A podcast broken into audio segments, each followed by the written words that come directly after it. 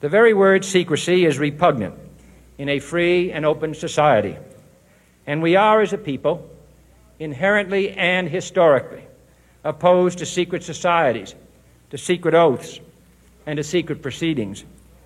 We decided long ago that the dangers of excessive and unwarranted concealment of pertinent facts far outweighed the dangers which are cited to justify it.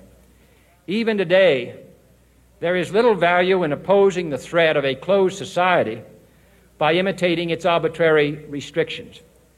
Even today, there is little value in ensuring the survival of our nation if our traditions do not survive with it.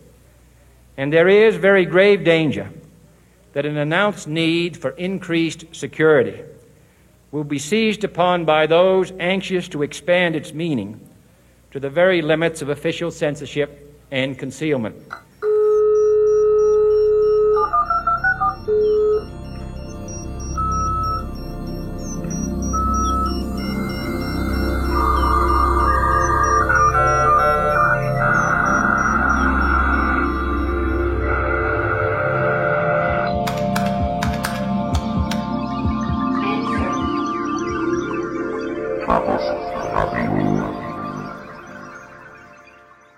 Hallo, hier ist Chaos Radio Express, Ausgabe Nummer 76.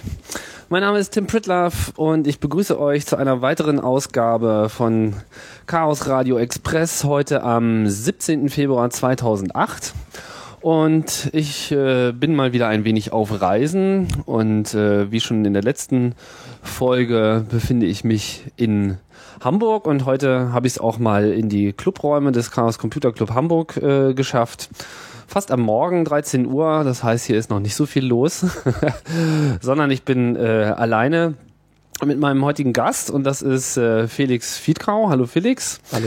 Ähm, wir wollen heute ähm, ein Thema äh, besprechen, was schon seit langer Zeit äh, in aller Munde ist, behaupte ich jetzt mal so. Und zwar geht es um das Projekt OpenWRT, einer Linux-Distribution, die sich ähm, konzentriert auf die Bereitstellung von Firmware für kleine Router, also sprich äh, um den Zugang, ähm, WLAN, äh, WLAN und Internetzugang äh, zu machen. Das können wir jetzt gleich nochmal im Einzelnen auseinanderklambüsern, wofür OpenWRT insgesamt so taugt. Aber ich habe es ja schon gesagt, wir sind ja äh, hier im CCCHH und du bist ja auch äh, schon eine Weile hier dabei. Ja. Ähm, wie ist das so? Ja, toll, oder? Ja, auf jeden Fall. So, hier ist einiges los. Ja, also ich äh, jetzt die letzten Male, wo ich irgendwie unterwegs war in Köln und so weiter, habe ich auch mal äh, immer so ein bisschen darüber berichtet, was eigentlich an Infrastruktur so vorhanden ist in den regionalen Clubs. Der äh, CCCHH ist ja wie man weiß, äh, nun mal der, der älteste Teil des CCC. Hier ist der Club in den 80er Jahren groß geworden. Später in den 90er Jahren gab es dann so die Ausbreitung über äh, ganz Deutschland und den deutschsprachigen Raum. Aber natürlich gibt es auch noch den CCC in Hamburg, hier im Lockstädter Weg mit eigenen Clubräumen. Hier gibt es so einiges zu gucken. Hier gibt es irgendwie einen Tresen und eine Küche und äh, viel Räume und viel Internet. Und äh, äh, du bist auch häufiger hier? Ja, ich bin eigentlich relativ häufig hier. Also hauptsächlich, äh, um eben OpenWrt zu machen und äh, Freifunk, ein anderes Projekt, das sich mit WLAN beschäftigt. Mhm. Ähm, also so hauptsächlich um meine Projekte zu machen, bin ich hier. Und äh, es kommen auch immer wieder Leute vorbei und dann kann man auch Leute, neue Leute begeistern für das Projekt. Und also dafür ist der CCC eigentlich sehr gut. Das heißt, hier äh, im Club gibt es auch mehr als nur dich, die an dem OpenWRT-Projekt mitarbeiten? Ja, also im Club haben wir noch zwei weitere Leute, die auch mit am Projekt beteiligt sind. Mhm. Von wie viel, also das sind dann so richtige Kernentwickler auch des Projektes? Ja, also einer ist noch mit äh, Kernentwickler und einer hauptsächlich Package Maintainer, aber ist dabei äh, auch zum Kernentwickler zu werden. Mhm. Und wie viele Leute arbeiten überhaupt mit bei OpenWRT?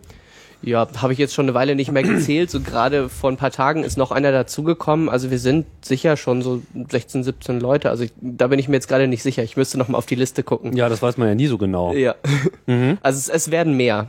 Okay, und die machen auch alle mit äh, einer Kernel-Entwicklung oder? Äh, nee, nicht alle. Also wir haben ein paar, die jetzt nur für Pakete für OpenWrt zuständig sind und auch dementsprechend nur an den Teilen arbeiten aber wir haben schon ein paar Kernel-Entwickler also dabei, also auch einen, der jetzt äh, tatsächlich an einem, an einem Kernel-WLAN-Treiber-Projekt arbeitet. Der ist jetzt gerade zu uns gestoßen, um diesen Treiber eben in OpenWRT zu maintainen. Mhm. Das heißt, der, der CCCHH ist also jetzt gerade für das OpenWRT-Projekt auch ein richtiger Anlaufpunkt, wenn man also Ja. Interesse hat, auch mit Leuten in Kontakt zu treten, die sich jetzt äh, sehr gut mit der Development, mit dem Development auskennen oder vielleicht auch Lust haben, in dem Projekt mitzuwirken, dann wäre das hier schon mal ein guter Ort aufzuschlagen. Ja, auf jeden Fall. Also, Habt ihr regelmäßige Treffen hier irgendwie? also wir Projekt? treffen uns eigentlich donnerstags regelmäßig und äh, manchmal verlängern wir das dann auch noch bis ins Wochenende rein. Und also hier ist am, hier ist am Wochenende auch manchmal einiges los. Okay. Aber Donnerstag ist eigentlich das regelmäßige Treffen, was äh, WLAN-Geschichten angeht, Freifunk und OpenWRT. Ähm, ja, dann sollten wir vielleicht noch mal ein bisschen ausholen. Ähm, achso, ja, vielleicht noch mal äh, so zu dir. Ähm, du bist irgendwie 25, äh, Ja. habe ich so in Erinnerung. Wie lange machst du schon so mit Rechnern äh, rum? Also mit Rechnern mache ich eigentlich rum, seit ich so 14 bin, aber mit OpenWRT erst so die letzten drei Jahre. War das dann auch für dich ein komplett neuer Einstieg überhaupt so in die WLAN-Welt und dann hat sich Ja, auf jeden Projekt Fall. verschlagen? Also ähm, OpenWRT ist auch das erste wirkliche Projekt, an dem ich arbeite, was äh, Computergeschichten angeht. Und dazu bekommen, ge gekommen bin ich eigentlich durch Zufall. Ich habe mir so ein Linksys-Gerät gekauft, weil ich im Internet gelesen habe, oh, da läuft Linux drauf, die Dinger kann man hacken. Und äh, ich hatte irgendwann mal vor, mir ein Notebook zu kaufen, aber ähm, ich war mir halt noch nicht sicher, so was ich mit dem Ding machen möchte. Ich hatte mir das als Spielzeug gekauft. Und äh, dann habe ich mich umgeschaut, was gibt es denn da schon für, für Projekte, äh, dass man damit basteln kann. Und ähm, da habe ich gesehen, es gibt unglaublich viele Projekte, die einfach die äh, GPL-Quellen der Linksys-Firmware genommen haben, ein bisschen modifiziert haben und das dann als eigenständiges Projekt äh, gemacht haben. Aber OpenWRT war so das einzige Projekt, was äh, dran gearbeitet hat, eine neue Basis zu bauen für diese Geräte. So ein neues Betriebssystem, was eben frei von den ganzen Altlasten der Linksys-Firmware ist. Und das hat mich natürlich sehr interessiert und dann bin ich da dazu gestoßen und habe äh, einfach mal angefangen, mich damit zu beschäftigen und habe ein paar Sachen neu geschrieben, ein paar Patches geschickt und bin dann relativ kurz danach, nachdem ich so wirklich Sachen eingereicht hatte, auch zum Entwickler geworden. Mhm. Dieses äh, Linksys-Gerät ist ja äh, sehr bekannt, eben weil es auch quasi der Namensgeber ist für das äh, Projekt, wenn ich das richtig sehe. Wie ist es noch gleich? Äh, 54 WRT 54G. WRT 54G. Also äh, eins der ersten günstig äh, zu erhaltenen Geräte, die halt schon WLAN nach dem G-Standard gemacht haben, nicht nach dem alten 802.11b, was dann irgendwie sehr schnell sehr populär wurde. Vor allem auch deshalb, weil ja am Anfang das alles noch gar nicht so frei war, sondern äh, Linksys hat ja diese Firmware veröffentlicht und dann erst, weil äh, Harald Welte mit seinem GPL Violations Projekt draufgehauen hat, äh, wurde ja Linksys dazu gezwungen, den Source Code überhaupt erst zu veröffentlichen. Ja, ich glaube, die, also wenn ich mich recht entsinne, war die äh, Free Software Foundation da auch mit involviert. Und ähm, ich glaube, es kam sogar so weit, dass äh, die Free Software Foundation also quasi damit gedroht hatte, den, den Linksys Cisco-Deal platzen zu lassen, wenn das mit den GPL-Codes nicht in Ordnung gebracht wird. Oh. So, wenn das, also wenn das publik gemacht äh, wird, so zu früh, dann das, das wäre ja eigentlich für Cisco ein Grund gewesen, Rückzieher zu machen, wenn da lizenzmäßig Sachen nicht in Ordnung sind. Naja, das heißt, der Druck war groß und dann haben sie auch relativ schnell reagiert und dann war auf einmal das erste Mal wirklich ein sehr günstiges, halbwegs taugliches Gerät auf dem Markt, äh, auf dem man quasi die gesam- gesamte Software selber übersetzen konnte. Und das war dann im Prinzip die Geburtsstunde des OpenWRT-Projektes. Ja, also die ganze Software kann man leider nicht übersetzen. Also so äh, ist dann dann schon noch das Problem mit der Treiber, weil bei den meisten Geräten, die man so auf dem Markt findet, sind eben proprietäre Treiber dabei. Die kriegt man dann nur als Binaries und äh, die kann man dann, wenn dann auch nur mit Mühe auf neuere Kernel bringen. Wir haben uns die Mühe gemacht, also allerdings nur innerhalb von Linux 2.4. Aber ähm, es ist, also man, man kriegt generell nicht alles an Quellcodes, was, was eben da benutzt wird auf den Geräten. Ja, jetzt haben wir es schon gesagt. Also auf dem Gerät läuft äh, lief und läuft äh, äh, Linux. Es gibt auch noch andere Geräte von Linksys mittlerweile, auf denen äh, dann was anderes zum Einsatz kam, aber so richtig populär sind eigentlich nur diese Linux-Varianten geworden, oder? Mhm. Also ich weiß nicht, gibt's die anderen noch irgendwie? Also es gibt auf jeden Fall noch äh, viele andere Geräte und äh, teilweise ist es auch so, dass Geräte, die, wo vorher ein VxWorks, also ein proprietäres Realtime-Betriebssystem draufläuft, dass die dann hinterher zu Linux konvertiert wurden. Aber Von ähm, wem jetzt? Von, von, von, Linksys? von, von, nee, nicht von Linksys, sondern von Open Source Entwicklern. Ah, Mit teilweise Bootloader ersetzen und äh, weil die Hardware eigentlich die gleiche war. Ja, die Hardware ist eigentlich die gleiche, wobei sie bei äh, Geräten mit VxWorks üblicherweise an, an Flash und, und RAM sparen, das, was die Geräte dann weniger interessant macht. Und äh, deswegen konzentrieren sich die Open Source Leute eigentlich auch hauptsächlich auf die Geräte, wo eben schon Linux drauf läuft, weil die üblicherweise genug RAM und Flash haben. Weil das so ein wichtiges Gerät ist, vielleicht nochmal kurz ähm, ein Blick darauf, was, was ist da eigentlich drin in so einem Teil? Also was, äh, was macht so ein, was hat den 54 äh, WRT, habe ich schon wieder falsch rum gesagt? WRT 54G. Was, äh, was, was steckt denn da drin, computermäßig? Also ähm, die ersten Versionen hatten 125 Megahertz Prozessor, die weiteren ein 200 Megahertz Prozessor ist ähm, was für ein? ein MIPS und ähm, hört sich nicht wirklich nach viel an, wenn man sich die Geschwindigkeiten von modernen Rechnern anschaut, aber wenn man erstmal dran arbeitet, so ein System äh, so klein zu kriegen, dann sieht man, dass es doch eine ganze Menge ist.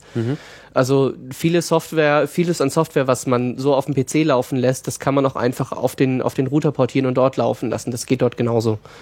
Und äh, die haben üblicherweise 4 MB RAM und 16 MB Flash, äh, 4 MB Flash und 16 MB RAM. Das ist so die Größe, die wir so als Minimum anvisieren für unser System.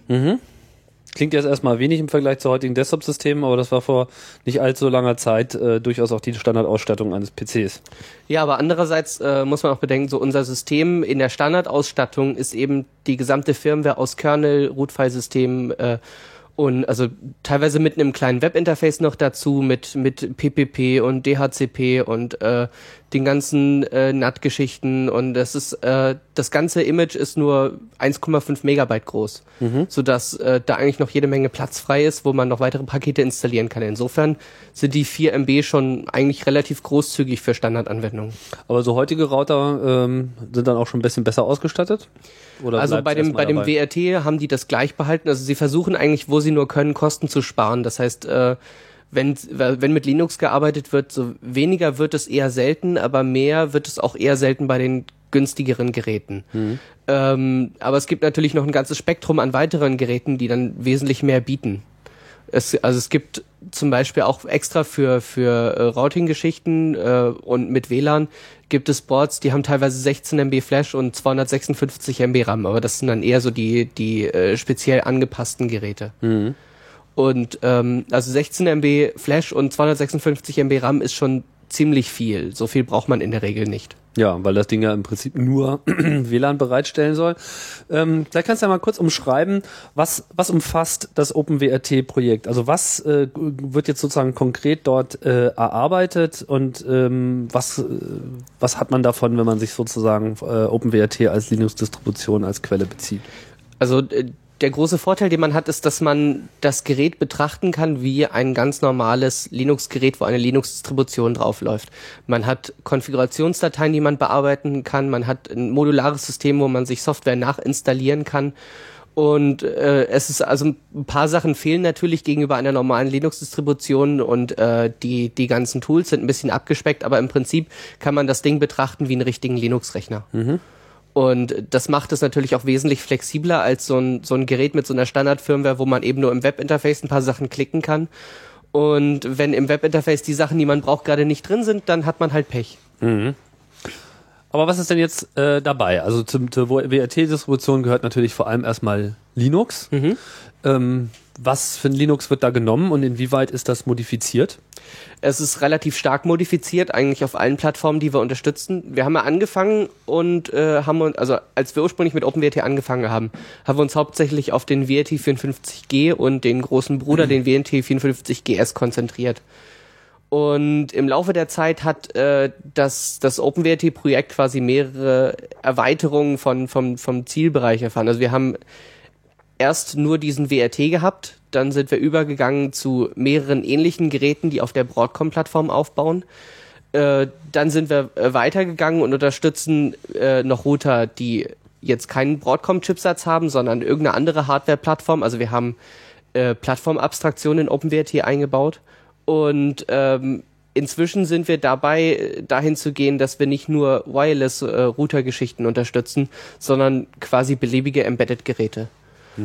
Und was halt dabei ist, ist, ist äh, Linux und äh, die ganzen Standard-Basispakete, so was, was man, also erstmal die normalen Linux-Utilities, die man braucht, um überhaupt mit dem System arbeiten zu können, wo halt LS dabei ist oder ein Editor für Config-Dateien und eine Shell und solche Sachen. Und darauf haben wir dann kleine Utilities, die DHCP machen, DNS machen. Ähm, ein kleines Webinterface ist in, also es ist in Arbeit, gibt es für eine alte Version schon und wir arbeiten gerade an einer, an einer völlig neuen Version eines Webinterface, wo mhm. aber ähm, darüber hinaus gibt es dann noch eine riesige Auswahl, die man eben so in der normalen Router-Firmware nicht hat. Wir haben etwas an die 300 oder 400 Pakete zur Auswahl.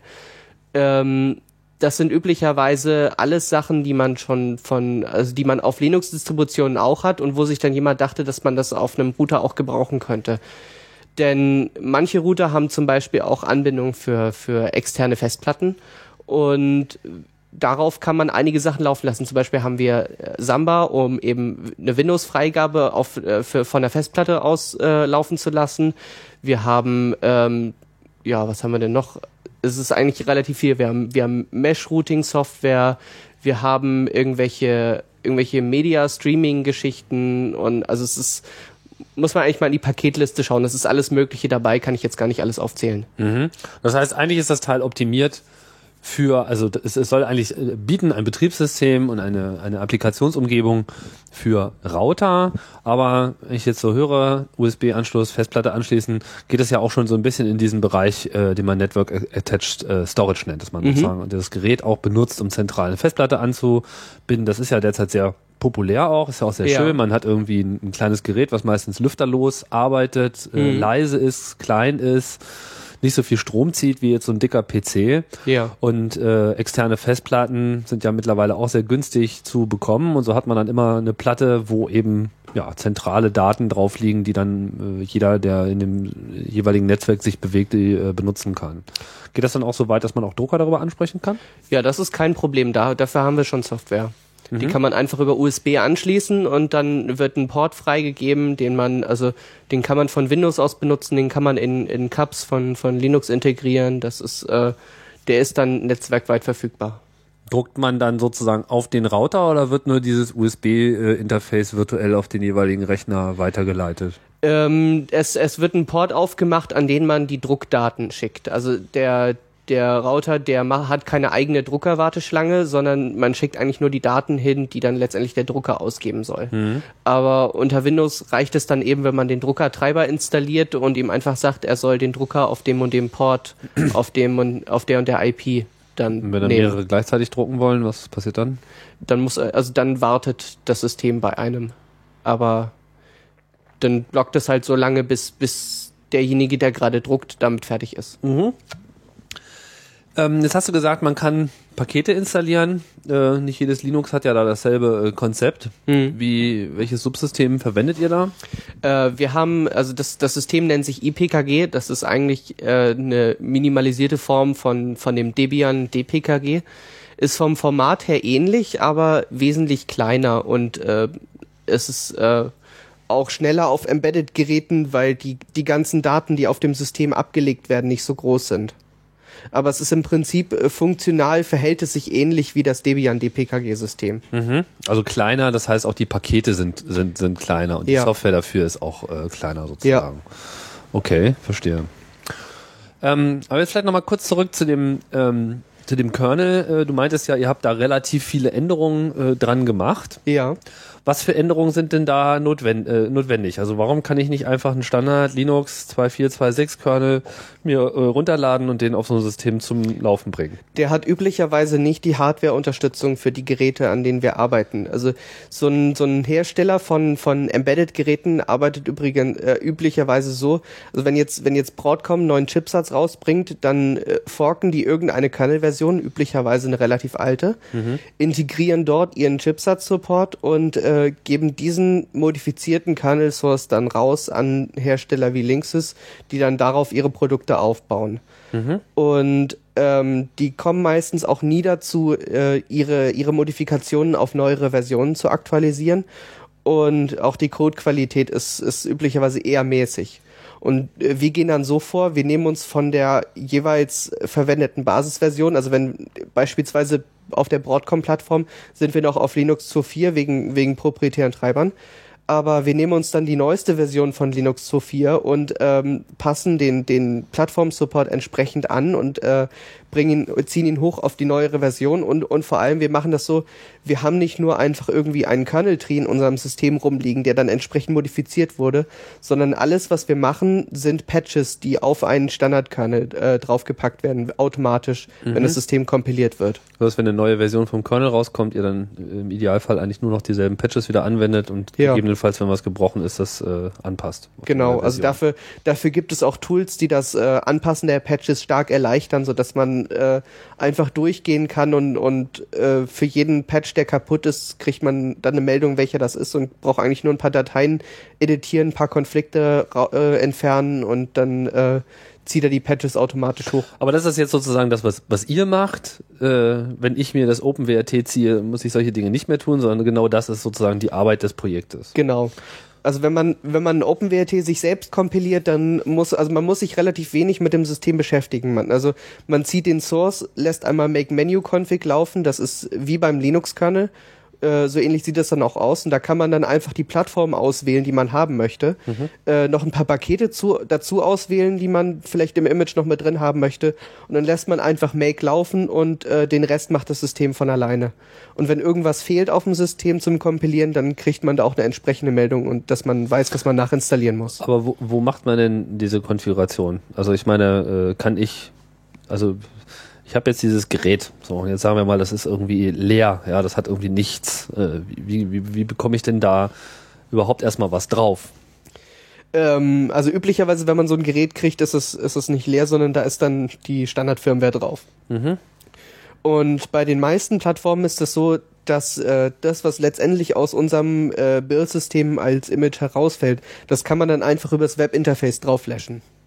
Das heißt, Achso, das heißt, ihr habt auf eurer Webseite sozusagen schon so einen Konfigurator, wo ich sagen kann, ich will, äh, hätte jetzt gerne für dieses Gerät eine OpenWRT-Distribution in Version Tralala mit den und den Paketen und dann kriege ich ein fertiges Image.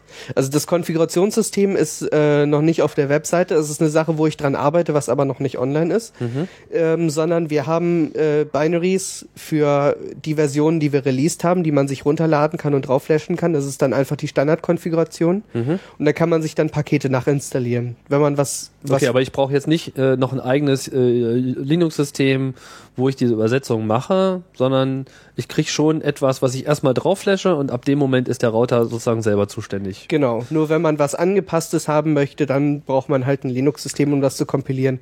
Und aber diese nackte Version hat die dann auch schon die Möglichkeit, Pakete nachzuinstallieren? Ja. Okay. Also OpenWrt hat generell auf jeder Plattform, die wir unterstützen, ein schreibbares Dateisystem, wo man Pakete drauf installieren kann. Mhm. Das heißt, ich gehe jetzt irgendwie zum Mediamarkt, hol mir irgendwie Tralala Router, hast du nicht gesehen, mit den Features, die ich gerne haben möchte und von dem ich weiß, dass er von OpenWrt unterstützt wird. Mhm. Wie viele Geräte sind derzeit so unterstützt, so mal grob gesagt? Geräte weiß ich nicht. Also wir haben Plattformen, ähm, Plattformen bestimmt, also ich, ich habe auch wieder die Zahl nicht im Kopf, aber also wir haben bestimmt so zehn Plattformen oder mehr mit äh, jeweils, also es ist unterschiedlich, wie gut wir die einzelnen Plattformen unterstützen. Es gibt welche, die wirklich voll unterstützt werden. Es gibt welche, da fehlt zum Beispiel noch Unterstützung für WLAN, weil wir noch keine Treiber dafür haben. Ähm, aber es sind sicher irgendwie ein paar hundert Geräte schon, mhm. die, also, die man damit dann benutzen kann. Okay, also es gibt schon so einiges und das findet man auch auf eurer Webseite, welche Geräte da sicher unterstützt werden und in welchem Umfang. Genau, also es gibt es gibt ja auch mehrere Geräte, die zwar unterschiedliche Hersteller haben, unterschiedlich aussehen, aber äh, innen dann doch die gleiche Hardware haben und die gleichen Images annehmen. Mhm. Diese Anpassung, also ich meine, so ein, so ein Gerät, das muss man sich ja klar machen, ist kein PC. So, also erstmal laufen da äh, keine äh, Intel-PC-kompatiblen Prozessoren drin, sondern ich weiß nicht, was mittlerweile verbreitet ist. Also MIPS hatten wir jetzt schon äh, MIPS am Anfang. und ARM sind sehr häufig. MIPS und ARM, könnten wir vorstellen, dass da auch so ein Trend zu ARM ist. Kann das sein? Ja, also ähm, ARM eher bei den besseren Geräten. Mhm. Also die die die schwachen Geräte, so wie die wie die Linksys Geräte, die also so die Standardausstattung, das ist üblicherweise MIPS. Ähm, es gibt ein paar Exoten, die äh, da sogar x86 verwenden, aber das ist eher unüblich. Und bei den etwas besseren Geräten ist dann ARM verbreiteter. So, das heißt, ähm, ich habe dann ein jeweils für die Plattform angepasstes äh, Image. Dann benutze ich die Standard-Firmware-Update-Funktion des Gerätes und dann saugt er sich das rein, bootet einmal und dann kommt das Ding mit dem Linux hoch. Idealer, idealerweise ja. Also es, es gibt ein paar Geräte, wo wir die Web-Upgrade-Funktion nicht unterstützen, weil das, das Image-Format des Herstellers äh, völlig anders ist als unseres, ähm, weil die Hersteller auch üblicherweise kein schreibbares Dateisystem haben. Und da muss man dann doch manchmal an den Bootloader ran. Ähm, das ist, aber es gibt jeweils How-Tos zu den Geräten. Also ein paar sind ein bisschen mehr gebastelt, ein paar lassen sich ohne, ohne irgendwelche äh, Hardware-Hacks machen. Es ist jeweils unterschiedlich. Was ist denn da so ein, so ein aktuell populäres Gerät, was wenig Ärger macht, um mal so ein Beispiel zu haben? Ähm, ein sehr populäres Gerät ist äh, zum Beispiel ein Asus WL500G Premium. Mhm. Der ist im Prinzip äh, wie ein Linksys, nur schneller und äh, hat eine austauschbare WLAN-Karte und hat zusätzlich noch zwei USB 2.0 Ports dran und auch ein also ja, schnellerer Prozessor und mehr Arbeitsspeicher. Was kostet ein Teil? Äh, irgendwo zwischen 80 und 90 Euro. Also noch Mhm. erschwinglich. Das heißt, dann hat man also tatsächlich so ein Teil, was dann auch wirklich so als Network Attached Storage äh, ist und auch schnell genug ist, um die Daten dann halbwegs brauchbar zu liefern. Also man kann nicht wirklich viel Performance erwarten bei diesen Geräten, was, was die äh, Network Attached Storage Geschichte angeht. Aber wenn man, wenn man jetzt nicht wirklich viel an, an Performance braucht und einfach nur ein paar Dateien ablegen möchte oder man möchte eine USB-Soundkarte dran stecken, damit das äh, Gerät Musik spielen kann, dafür ist es bestens geeignet. Ah. Oh, das ist ja auch noch eine gute Anwendung, ja. Ja, also der, der Music Player Daemon, den man auf, auf äh, einem normalen Linux auch installieren kann, den haben wir eben auch und das funktioniert auch mit so einem Asus-Router dann. Ein großer äh, Schwerpunkt von OpenWRT ist ja jetzt schon mehrfach äh, rausgekommen. Also ich meine, einerseits hat man halt Router, das heißt, das Ding soll ja eigentlich einem erstmal Internet äh, geben. Sprich, Genau. es macht PPPoE, es ist in der Lage, sich über DSL beim Provider einzuwählen, es macht dann DHCP für die äh, Clients in dem eigenen Netzwerk, sodass man eben über Ethernet sich anschließen kann und dann kriegt man noch eine IP-Adresse und dann wird das irgendwie durchgeleitet. Aber äh, diese Geräte haben natürlich auch alle WLAN und bei WLAN gab's äh, ja, was heißt gab es das Problem, gibt es das Problem, dass dort die Hardwarehersteller äh, ein Geheimnis äh, draus machen, was sie da jetzt tatsächlich zum Einsatz bringen. Das ist äh, nicht nur WLAN-spezifisch, sondern es, ist, es betrifft eigentlich relativ viele Sachen, wo die Hersteller eben eigene Treiber geschrieben haben. So wenn die Hersteller eigene Treiber geschrieben haben, dann geben, die sie, geben sie die meistens nur als Binaries raus. Achso, das ist ja schon erwähnt. Also auch die Chipsätze, also auch so die integrierenden Chips, die die eigentliche Systemfunktionalität enthalten, für die gilt das auch. Ja, also es, ähm, es ist so, was den, was den Plattform-Support angeht, da sind die Hersteller ja gezwungen, die Sourcen offen zu legen, äh, wegen der GPL, weil es, also alles, was quasi direkt im Linux-Kernel-Image landet, dafür müssen Sourcen bereitgestellt werden, das sagt die GPL. Also nicht alle halten sich dran, deswegen gibt es auch GPL-Violations. Ähm, aber was, was eben externe Treiber angeht, äh, es ist eine rechtliche Grauzone, aber die Hersteller versuchen halt, den, den Kram so weit wie möglich dicht zu machen und eben keine Sourcen rauszugeben.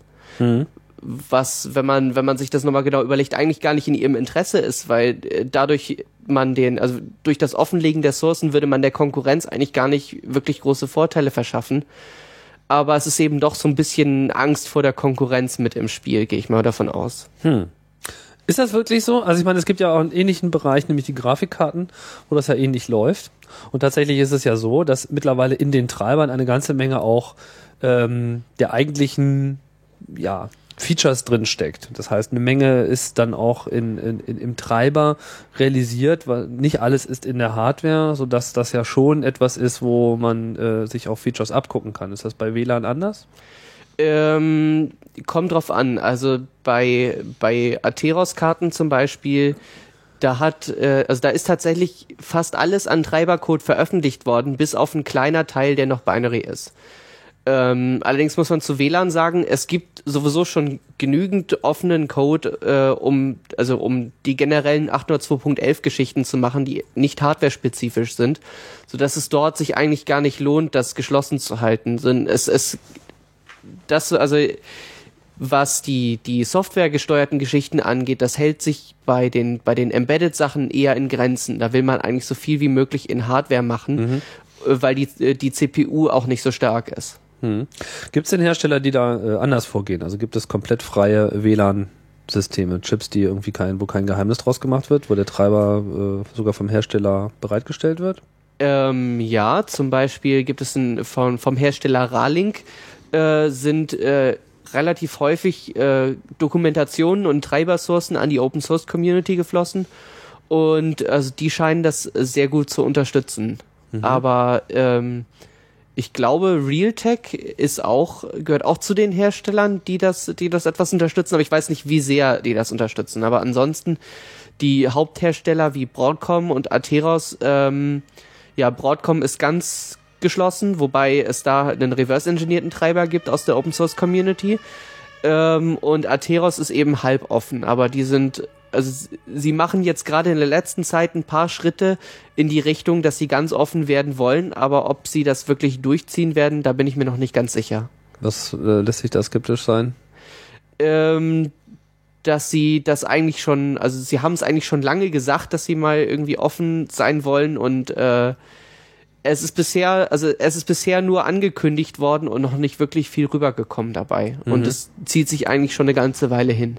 Hm. Die sind alle open, aber es kommt nichts, sozusagen. Ja. Das ist ja auch so ein, so ein Meme aus den 90er Jahren, wo sie dann auch alle irgendwie auf einmal alle Open auf ihre Produkte draufgeschrieben haben, aber keiner wusste eigentlich so ganz genau, was da nun so wirklich äh, Open dran sein soll. Ja.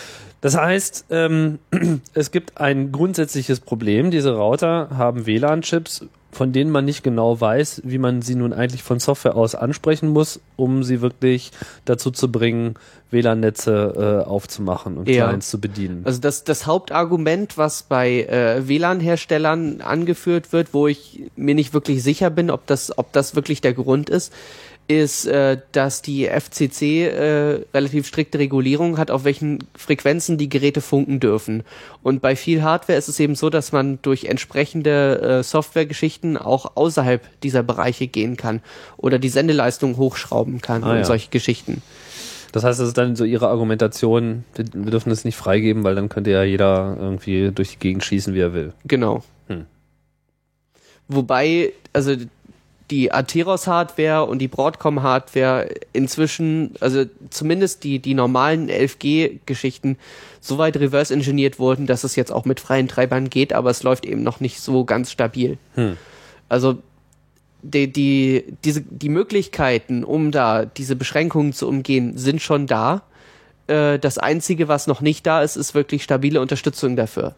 Was, was muss denn der Treiber eigentlich leisten? Also was, äh, was muss ein WLAN-Treiber konkret tun? Also ähm, 802.11 hat ähm, hat abgesehen von der von der richtig äh, Low-Level-Geschichte mit dem Frequenzmanagement und äh, der Aufmodulierung der Signale, also ab, abgesehen davon hat es ein, ein, relativ definiertes Protokoll, wie jetzt ein zum Beispiel ein Access Point mit einem äh, Client kommuniziert. Und diese ganze Kommunikation wird üblicherweise zu einem großen Teil, nicht komplett, aber zu einem großen Teil vom Treiber erledigt. Mhm. Beziehungsweise vom, vom Treiber in Zusammenarbeit mit dem, mit dem WLAN-Stack. Also es ist, äh, es ist immer mehr in die Richtung gegangen, dass die, äh, die Grundfunktionalität des 802.11 Protokolls in einen WLAN-Stack integriert wurde und der Treiber eigentlich nur mit dem WLAN-Stack kommuniziert, mhm. äh, um diese Sache so ein bisschen zu trennen. Also damit. Also dem WLAN-Stack von, von Linux. Oder gibt es da mehrere? Es gibt mehrere. Es gibt einen von Linux, es gibt einen von BSD. Äh, mhm. zum Beispiel das populäre MedWiFi-Projekt, was den diesen halbfreien Treiber für Atheros-Karten bereitstellt, nutzt den, den BSD Wireless Stack auf Linux.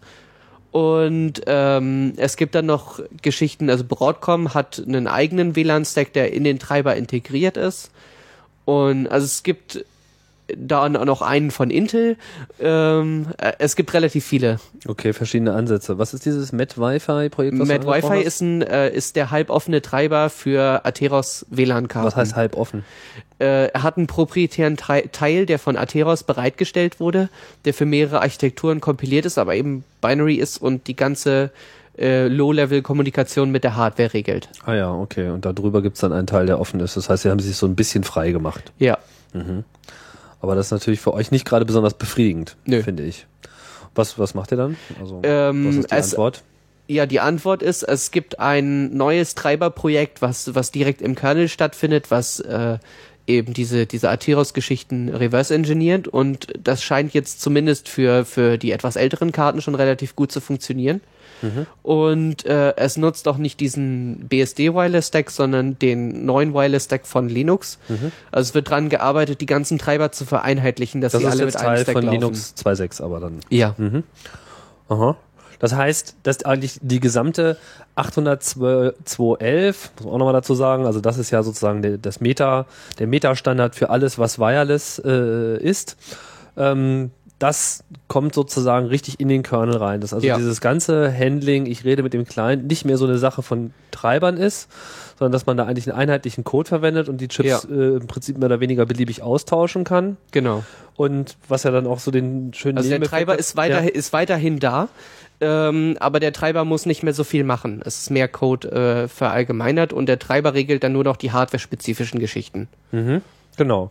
Aber das hat ja auch den Vorteil, dass man eben so Probleme, die man ja so kennt, man hat jetzt irgendwie so ein Gerät mit äh, Stein, WLAN-Stein von Hersteller XY und der Treiber ist jetzt mal wirklich so richtig bekloppt und dann lässt er sich eben schnell hinters Licht führen und wenn man ihm dieses und jenes äh, Paket äh, schickt, dann legt er sich irgendwie quer. Sowas wird dann natürlich in zunehmendem Maße auch ausgeschlossen, weil Ja. man dann sozusagen ein Single Point äh, of Correction äh, an der Stelle Richtig. gewinnt, oder? Ah ja, das ist ja interessant. Und ähm, wie viel Arbeit ist dann sozusagen konkret dort äh, notwendig, um nun diese Geheimnisse des Hardwarezugriffs da äh, zu reverse engineeren? Ähm, das ist, das hängt jeweils von der Plattform ab. Also bei Broadcom war es äh, ein bisschen schwieriger, weil eben der Treiber und der Stack zusammen in, in einer großen Binary ist. Aber ähm, da sind die, die Entwickler auch sehr strikt nach äh, Clean Room vorgegangen. Sie haben äh, den, den Treiber disassembliert, haben ihn reverse engineert und haben daraus Spezifikationen für die Hardware abgeleitet und veröffentlicht. Und dann hat ein anderes Team angefangen und hat aus diesen Spezifikationen dann letztendlich funktionierenden Code produziert. In, Ah. in Kommunikation mit denjenigen, die den Kram reverse engineert haben, aber es gibt keine Überlappung zwischen dem, dem äh, Treiber-Team und dem äh, Spec-Team. Das heißt, da wurde auch nie Code übernommen, Genau. sondern man hat äh, nur so, die einen haben gesagt, wir haben jetzt folgende Erkenntnisse, wie das grundsätzlich funktionieren müsste. Ja. Und dann hat jemand anders das genommen. Und hat das dann auch gleich äh, geklappt oder ist das dann so ein wechselseitiger Prozess mit, also so wie ihr es dokumentiert habt, da kann das nicht Also sein, schaut doch mal rein. Ja, es ist ein wechselseitiger Prozess, ähm, weil das Reverse Engineeren, also es ist es ist relativ viel und das ist relativ fehlerträchtig. Da kann da kann man leicht mal was falsch interpretieren und äh, man liest ja eigentlich nur den Assembler Code. Und ähm, bei Atheros ist es eben so, da weiß ich jetzt nicht, wie die ursprünglichen Reverse Engineering Geschichten ähm, stattgefunden haben, denn dort wurden keine Specs produziert. Äh, dort wurde vom, vom OpenBSD-Projekt ein äh, freier Treiber, beziehungsweise kein freier Treiber, sondern ein freier Ersatz für die proprietären Teile von Atheros äh, geschrieben. Und ähm, da hat, ist jetzt, daraus ist jetzt in letzter Zeit ein Linux-Projekt entstanden, was sich diese Codebase genommen hat und daraus einen äh, richtigen Treiber geschrieben hat für Linux. Ähm, denn die, also die Kernel-Entwickler wollen nicht einfach nur den MadWiFi nehmen und die proprietären Teile ersetzen, weil solche Betriebssystem-Abstraktionsgeschichten, die dort im Spiel waren, das ist für, für den Kernel nicht akzeptabel. Der Code muss, na, äh, muss einen einheitlichen, einen einheitlichen Codestil haben und, und wirklich lesbar sein. Und das ist mit solchen äh, Betriebssystem-Abstraktionsschichten eben nicht gegeben. Das, Ja. Also es, der Kernel soll in, in der Hinsicht so einheitlich wie möglich Und so sein. native, äh, wie es nur irgendwie geht. Genau. Natürlich auch. Aha. Denn je mehr Abstraktionsschichten man dazwischen hat, desto mehr Performance geht auch dadurch flöten.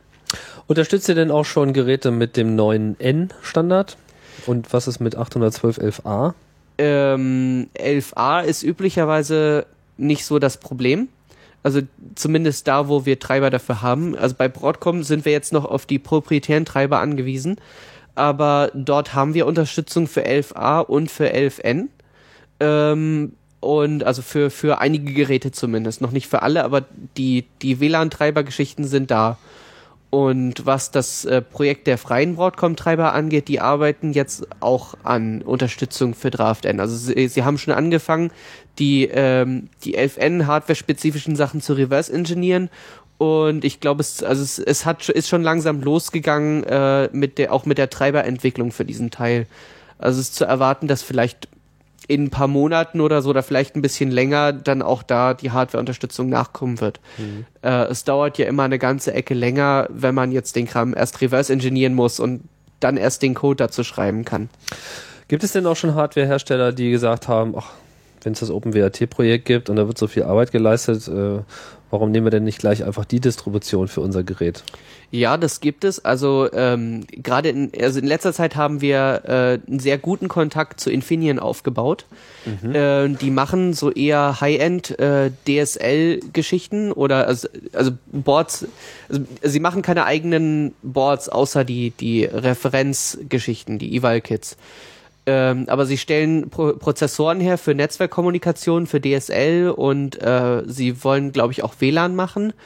Und die sind, also sie haben sich bei uns auf der Mailingliste eingeschrieben, haben angefangen mit uns zu kommunizieren und haben uns ähm, auch die nötigen Informationen geliefert, um OpenWrt-Unterstützung für ihre Hardware bereitzustellen. Und so wie ich das sehe, ist es abzusehen, dass sie, dass sie OpenWrt auch einsetzen wollen für ihre eigenen Kunden, weil wir einfach ein. Macht Infineon auch eigene WLAN-Chips? Ähm, weiß also, ich nicht. Also ich also glaube. Du sagst jetzt eigene Hardware, was, was umfasst das? Sind das jetzt nur so kleine Embedded-Geräte oder sind das Chipsets? Oder? Ähm, es sind, es sind Chipsets für, für DSL, also Router-Chipsets, aber ich weiß nicht, wie das mit dem DSL-Bereich bei Infineon aussieht. Also es kann sein, dass da noch was kommt, aber da habe ich im Moment noch keine Informationen drüber. Was mit dem WLAN-Bereich? Ja. Ja. Hm. Ähm, mhm. Also üblicherweise werden so Infineon-Geräte dann mit Atheros WLAN verbaut. Mhm. Und da habt ihr auch schon Treiber, aber eben nicht für die aktuellen Chips oder wie sieht's da jetzt ähm, Ja, das ist aus? diese halboffene Geschichte und da wird Draft N auch noch nicht so wirklich unterstützt. Das heißt, wenn ich jetzt einen, äh, ja, also noch ein bisschen, mir ist noch ein bisschen unklar, was jetzt eigentlich sozusagen wirklich äh, komplett unterstützt wird und, und, und, und was nicht. Du hast ja gesagt, manche sind komplett unterstützt. Dieses Asus-Gerät, was du erwähnt hast, was ist da jetzt zum Beispiel für ein WLAN-Stein drin? Da ist standardmäßig Broadcom drin. Okay. Und irgendein spezieller Broadcom oder sind die alle gleich? Äh, Standard Broadcom 11G, ähm, 4318 heißt das Ding, aber unterscheidet sich nicht so stark von den anderen 11G-Geschichten. Mhm. Und so wie ich das sehe, ist das jetzt kurz davor, mit freien Treibern zu funktionieren. Und äh, was heißt das? Also derzeit funktioniert es gar nicht oder es funktioniert, indem man dann einen es, es, es funktioniert, also wenn man einen nicht freien Treiber nimmt, funktioniert das. Und woher nimmt man diesen nicht freien Treiber? Äh, den haben wir aus äh, GPL-Codes vom, vom Hersteller gezogen. Da, der ist da als Binary drin und dann haben wir den Kernel ah. so angepasst, dass eben der Treiber, der für eine ältere Kernel-Version kompiliert wurde, auch mit unseren neuen Kerneln. Ist der denn so dann in Binary veröffentlicht worden oder äh, hat man den sich vom Gerät geholt? Der ist so als Binary veröffentlicht worden in den G im GPL-Release. Ah, verstehe. Das heißt, derzeit ist es eigentlich so, die, diejenigen, die wirklich jetzt Linux schon werkseitig einsetzen, sind ja gezwungen, das, was sie dort einsetzen, auch zu veröffentlichen. Und sie veröffentlichen es auch im Source Code bis auf den WLAN-Treiber, aber den veröffentlichen sie auch, aber eben so als binären Block. Und immerhin genau. kann man den so nehmen und einfach benutzen und dann funktioniert er exakt genauso ja, wie also im Original bei unserem Kernel jetzt mit ein paar Anpassungen, weil wir nicht äh, die Kernel-Sourcen vom Hersteller nehmen wollen. Mhm. Okay, aber ihr, ihr schreibt das sozusagen drumherum, aber letztlich nimmt ihr denselben Treiber. Das heißt, genau. vom Verhalten her ist es dann auch erstmal identisch. Ja. Aber der Wunsch des Projektes ist eigentlich grundsätzlich dahingehend äh, zu sagen, wir wollen eigentlich für alles freie Treiber haben und vor allem wir wollen auch eine gewisse Logik nicht mehr im Treiber sehen, sondern wollen die eigentlich in einem vereinheitlichten 802.11 WLAN-Stack äh, sehen und wollen eigentlich in diesem Treiber wirklich nur noch die notwendige Hardware-Anbindung ranbauen. Genau. Ah ja, okay. Und ähm, was jetzt, was jetzt die, den, den Asus angeht, also er läuft mit Linux 2.6 und äh, die freien Treiber funktionieren, also so es ist, also ich, ich glaube, es haben jetzt inzwischen schon Leute zumindest äh, so weit geschafft, dass sie das Ding im kleinen Modus haben laufen lassen, das WLAN mit den freien Treibern. Mhm. Ähm, und wie gesagt, der, also der Autor von diesem Treiber oder einer der Autoren. Äh, Client-Modus meinst du jetzt, dass das Ding selber ein WLAN-Client ist oder genau. Okay. Mhm. Äh, der arbeitet jetzt dran, die also den den Treiber auf den neuesten Stand zu bringen und also bei bei uns Und mit etwas Glück haben wir auch bald äh, das Ding als Access Point laufen mit den freien Treibern. Mhm. Ist das dann nicht mehr so sehr viel mehr? Also für mich scheint ja jetzt Access Point ist eigentlich eine ganz andere Aufgabe als die, die man als Client so erfüllen muss in einem WLAN. Ähm, was Treiber angeht, äh, hat der, also hat der Access Point Modus äh, leicht, äh, also etwas mehr an Anforderungen. Zum Beispiel muss er, muss die Hardware in der Lage sein, automatisch Beacons rauszuschicken. Mhm. Aber ansonsten ist der, der Rest der, also der unterschiedlichen Aufgabe hauptsächlich im Stack gelöst. Ähm, ich wollte da eigentlich vorher gar nicht drauf äh, eingehen, aber jetzt, wo wir so im Gespräch uns da so äh, angenähert haben, finde ich das auch nochmal ganz interessant. Ähm, wie muss man sich das eigentlich vorstellen, wie ein WLAN läuft? Ich meine, WLAN vom Namen her sagt, na, man nehme ein LAN und dann lassen wir einfach mal das Kabel weg und dann haben wir ein WLAN. So einfach ist es ja nicht. Also so, äh, ein WLAN funktioniert in einem ganz anderen Übertragungsmedium, nämlich in der Luft. Das Ja. hat äh, spezielle Anforderungen im Gegensatz zu einem Kabel, vor allem so einem geswitchten Netzwerk. Ähm, man sieht ja, die Übertragungsgeschwindigkeiten, die dort erreicht werden, sind bei weitem nicht da, wo man mit kabelgebundenen Netzen äh, sein kann. Ja. Was sind denn so die, äh, also kannst du vielleicht mal so ein bisschen beschreiben, wie ein, eine WLAN-Kommunikation tatsächlich äh, funktioniert und was dieser Access Point tatsächlich tun muss, um nun diese ganzen Clients gleichzeitig ansprechen zu können? Ähm, ja, das ist, das ist ein bisschen kompliziert. Also das Problem am WLAN ist ja, dass nicht mehrere Leute gleichzeitig auf dem gleichen Kanal funken können. Das heißt, es gibt also generell kein, kein Duplex, so wie bei, bei Ethernet. Ähm, der Access Point muss regelmäßig sogenannte Beacons rausschicken, die die Clients dann empfangen können, um zu sehen, dass der Access Point eben noch da ist. Mhm, so ein Funkfeuer, hallo, hier bin ich. Genau. Das ist auch das, wo dann immer die, der Netzwerkname, die SSID mit übertragen wird. Ja. Und äh, ansonsten, wenn jetzt ein Client mit einem anderen Client kommuniziert, dann unterhalten die sich üblicherweise nicht direkt, sondern sie sind über den Access Point miteinander verbunden. Das heißt, wenn ein Client an einen anderen Client etwas schickt, dann leitet der Access Point das weiter. Mhm. Das heißt, er muss auch alles nochmal senden, was er empfängt. Genau. Das heißt, äh, Also ni nicht alles, ähm, wenn, wenn es ein Paket ist, was jetzt nur vom Client an den Access Point geht und nicht weiter, dann muss er das auch nicht weiterschicken. aber ein Broadcast-Paket. Also wenn jetzt Ja. irgendjemand ein, ein Hallo äh, schickt, wer ist denn noch hier? Also es, das Dings. kommt auch, glaube ich, auf den Modus drauf an. Ich, ich weiß nicht, vielleicht gibt es auch Bedingungen, äh, unter denen ein Client einen Broadcast auch so schicken kann, dass die anderen das kriegen. Aber ähm, es gibt dann noch sehr viele, sehr viele Timing-Probleme, äh, die da, die da mit drinstehen, die auf verschiedene Weise gelöst sind. Äh, zum Beispiel ist es ja ein Problem, wenn jetzt mehrere Clients gleichzeitig anfangen zu funken. Dann kommt nur Müll an. Ja. Und das muss auch irgendwie geregelt sein. Dafür gibt es, also dafür gibt es dann diverse Mechanismen, die dann teilweise vom Access Point geregelt werden, teilweise von, den- von den Clients selbst. Also die Clients müssen halt aufpassen, dass sie sich nicht irgendwie gegenseitig in die Quere kommen. Was kann denn der Access Point dann tun, um irgendwie das äh, zu regeln? Ja, es, es, ist, es beruht eigentlich hauptsächlich darauf, dass die Clients sich ordentlich verhalten. Weil wenn, wenn mehrere, wenn, wenn ein Client auf Teufel komm raus Pakete schickt, dann kann, ist nichts, was der Access Point machen kann. Ja. Das, Das- ist natürlich ein Problem. Genau. Wobei also es gibt WLAN schon ist, Dinge, die er tun kann, aber. ja, also er könnte den Kanal wechseln, aber Naja, wo, worauf ich jetzt so ein bisschen hinaus wollte, ist ähm, äh, auch mal so ähm, nachzufühlen. Wir haben ja auf dem Kongress zum Beispiel immer das Problem, dass wir dort einfach für 4000 Leute WLAN anbieten wollen. Ja. So. Und das bringt natürlich eine ganze Menge äh, Probleme mit sich. Das ist erstmal rein in der Topologie äh, begründet. Man kommt beileibe nicht mit einem einzigen Access Point aus, sondern man muss, ich weiß gar nicht, wie viel mittlerweile installiert werden, 20, 30 Stück äh, hängen da auf jeden Fall äh, irgendwie herum. Und es gab ja dann auch mal wieder viel, ja, Stress und Ärger mit, äh, äh, ja, mit, mit der Bereitstellung von so einem WLAN. Leute sind dann immer schnell frustriert, weil WLAN geht nicht, Internet ist kaputt und so. Bloß wenn man halt sich das halt mal genau anschaut, was da wirklich für Anforderungen äh, da auf einmal auf einen zukommen, wenn man ein Netzwerk für 4000 äh, WLAN-User anbieten möchte, das ist natürlich enorme Problematik. Ähm, taugt denn OpenWRT auch für solche Installationen, wo mehrere Access Points zusammenarbeiten können, wo man so ein Roaming äh, hat für so eine ist, Event-Installation? ähm, ist im Prinzip dafür geeignet. Also das, äh, es kommt natürlich darauf an, wie man das Roaming letztendlich aufbauen möchte. Aber wenn man jetzt äh, beispielsweise einfach die Access Points miteinander bridgt und üblicherweise möchte man sie ja miteinander dann verkabelt haben und äh, wenn wenn da, der WLAN-Teil sozusagen komplett verbunden ist auf allen verschiedenen einzelnen Stationen, dann kann der Client auch problemlos zwischen den einzelnen Access Points hin und her rum, ohne seine Verbindung zu verlieren. Mhm. Und äh, jetzt hat man natürlich auch das Problem der Angreifer, du hast ja schon gesagt, das basiert alles so ein bisschen darauf, dass alle Clients auch lieb und artig sind. Jetzt Ja. weiß man aus dem Kindergarten, das ist immer so einfach äh, nicht, weil irgendeiner dreht immer gerade mal frei, sei es, dass es irgendwie absichtlich äh, macht oder was weiß ich, weil die Software versagt. Ja. Dann äh, muss man sich da ja auch wehren können. Ist in OpenWrt auch in irgendeiner Form Schutz gegen solche Attacken mit eingebaut?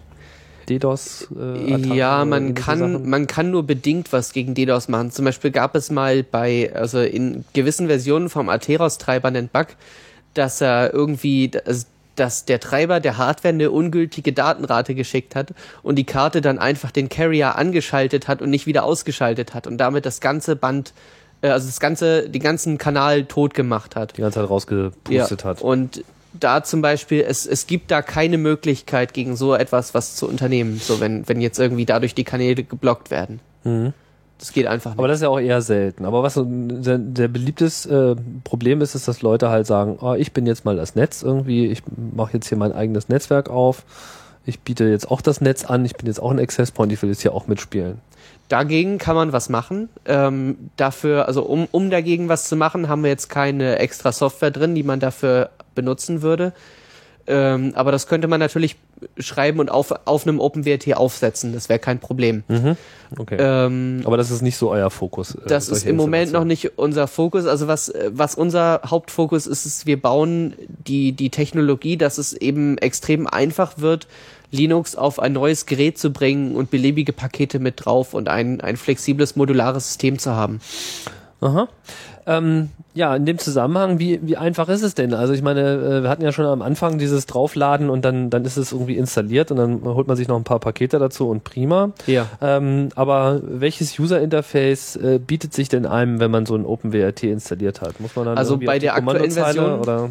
Bei der aktuellen Version gibt es standardmäßig kein Webinterface, ähm, aber es gibt ein externes Projekt, das heißt äh, XWRT, das äh, hat dann ein installierbares Paket für OpenWrt, was ein Webinterface bereitstellt. Und die haben auch Images auf der Webseite, die man flashen kann, wo dann direkt das Webinterface mit integriert ist.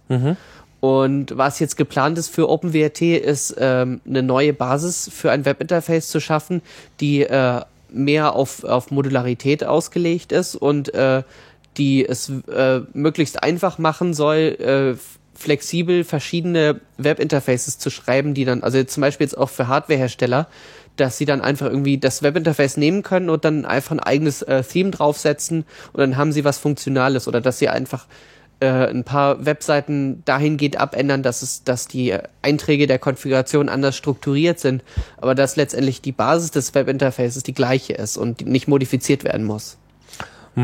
Und ähm, dadurch werden wir die, die Webinterface-Kernentwicklung zurück in das OpenWrt-Projekt holen, wenn es so richtig losgeht. Ähm, das baut im Moment alles noch auf äh, einigen Geschichten am Konfigurationssystem von OpenWrt auf, an denen ich gerade arbeite. Also wir, wir arbeiten dran, dass wirklich alle Pakete in OpenWrt über das gleiche Config-Format, das gleiche Config-System konfiguriert werden, sodass man eben, wenn man Webinterface für verschiedene Pakete baut, nicht irgendwelche eigenen Konfigurationsparser schreiben muss oder so, sondern es geht alles über den gleichen Mechanismus und der kann entweder mit einem Texteditor, mit einem Kommandozeilentool oder mit einem Webinterface äh, geändert werden. Und ähm, das heißt, Webinterface ist eigentlich auch so ein bisschen jetzt so der Weg, den ihr verfolgt als User-Interface. Es ist nicht unser, es ist nicht unser Hauptziel, so da ein, ein Webinterface zu haben. Das ist eigentlich, also es gehört irgendwie schon dazu, aber es ist nicht unser unser Fokus, sondern unser Fokus ist wirklich die die äh, Basistechnologie, um überhaupt diese diese ganze Paketierung von Software, die Portierung auf Plattformen möglich zu machen, weil das also wenn man sich mal, also es ist so, wenn man sich mal anschaut, wie das bei einem Hardwarehersteller üblicherweise abläuft. Also beispielsweise Broadcom macht ein eigenes SDK. Sie, sie forken eine alte Linux-Version, sie basteln irgendwie per Hand die Pakete, die sie brauchen, da noch mit rein, schreiben ein paar Make-Files, die das zusammenbauen und kompilieren sich vielleicht entweder manuell oder mit einem kleinen Skript noch, ein, noch eine Cross-Compiler-Toolchain und das geben sie dann raus an den Hersteller wie Linksys. Und das gibt es für jeden, für jede verschiedenen Chip gibt es quasi ein extra SDK dafür. Es gibt kaum SDKs, die jetzt äh, tatsächlich mal ganz viele Plattformen unterstützen, wo man einfach nur auswählen muss und irgendwie mit ein paar kleinen Anpassungen arbeiten kann. Ein totales Support-Albtraum. Genau, aber da kommt ja noch oben drauf, dass der Hersteller dann für jedes einzelne Produkt dann auf der Basis, auf Basis dieses SDKs nochmal eine eigene Codebase maintaint. Und die lebt dann so lange, wie das Produkt auf dem Markt ist und verkauft werden soll und wird danach weggeschmissen. Was auch nicht so lange ist heutzutage. Genau. Und äh, was wir halt erreichen, ist, dass man für, für die verschiedensten Geräte aus der gleichen Codebasis äh, Firmwares zusammenbauen kann und äh, eben eine Plattformabstraktion drin hat, eine, eine Abstraktion für die verschiedenen, verschiedenen Treiber, die man hat und dass eben alles den gleichen Code benutzen kann, so dass man wenig, wesentlich weniger Aufwand hat, das, damit das Ganze zu warten. Ja, das, äh, darauf wollte ich nämlich auch gerade hinaus, so auf diese, diese Wartbarkeit. Also Webinterface finde ich ja immer irgendwie, ist ja ganz nett, so, also äh, besser als wenn man keins hat, weil äh, jetzt so, so ein System auf der Kommandozeile zu konfigurieren, naja gut, ich meine, das geht schon, aber wir wissen auch, das hat jetzt nicht gerade besonders viel User-Appeal. Ja. Und äh, am Ende des Tages will man nicht unbedingt gerade die meiste Zeit mit der Konfiguration eines Routers äh, verbringen, weil das ist irgendwie die Basis für die Arbeit, wenn es kein Internet gibt, dann äh, ja, dann ist es irgendwie auch doof. Ähm, trotz alledem haben natürlich Webinterfaces das, äh, die Einschränkung, dass sie halt auch nur von Humanoiden äh, benutzt werden können. Richtig. So. Ähm, äh, jetzt jetzt kriege ich gleich bestimmt wieder äh, Flame-Kommentare, aber äh, ich habe ja zu Hause einen schönen äh, AirPort-Router von äh, Apple und es gibt so ein Feature, was ich daran einfach wirklich großartig finde, nämlich, dass die Konfiguration eben nicht über ein Webinterface erfolgt, sondern ich habe eine Anwendung auf meinem Rechner, die Ja. äh, mit diesem Gerät sozusagen über eine Netzwerk-API, wie die genau aussieht, habe ich keine Ahnung, äh, kommuniziert und darüber halt äh, Statusabfragen, aber eben auch die gesamte Konfiguration macht. Wäre das nicht vielleicht für euch äh, auch ein Weg, dass man einfach sagt, okay, wir haben jetzt hier für OpenWRT ein gewisses Netz-API, wo die Konfiguration programmatisch äh, übers Netz erfragt werden kann, wo es irgendwie eine klare äh, Authentisierung gibt, was ähm, ermöglicht, richtige Anwendungsprogramme zu schaffen, die dann eben sozusagen auch nativ, keine Ahnung, in KDE und GNOME oder vielleicht eben auch auf anderen Betriebssystemen äh, herkommen und eigentlich noch eine viel bessere User Experience bringen. Das ist eine Sache, an der auch aktiv gearbeitet wird. Also die Grundlage für, für so etwas ist eben das Konfigurationssystem, äh, was ursprünglich äh, als Kooperation zwischen OpenWrt und dem Fraunhofer Focus entwickelt wurde. Und ähm, dafür wird es dann, also wenn, wenn das released wird und, und noch ein bisschen aufgeräumt wird, wird es einen SNMP-Adapter geben, Ah ja. sodass man dann das Gerät per SNMP einfach äh, remote äh, beeinflussen kann, die Konfiguration ändern kann und so.